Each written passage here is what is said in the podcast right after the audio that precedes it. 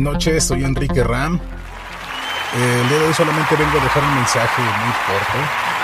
Es un mensaje de positivismo, el cual dice, pues ¿por qué? ¿Por qué tenemos esa necesidad de hacer que todos piensen igual que nosotros, hasta vegano, hasta cristiano, hasta ateo, hasta gay, hasta anti-gay, hasta timpeje, hasta fifi?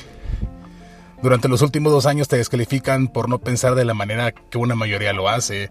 Que sigue que te digan imbécil por no ser terraplanista.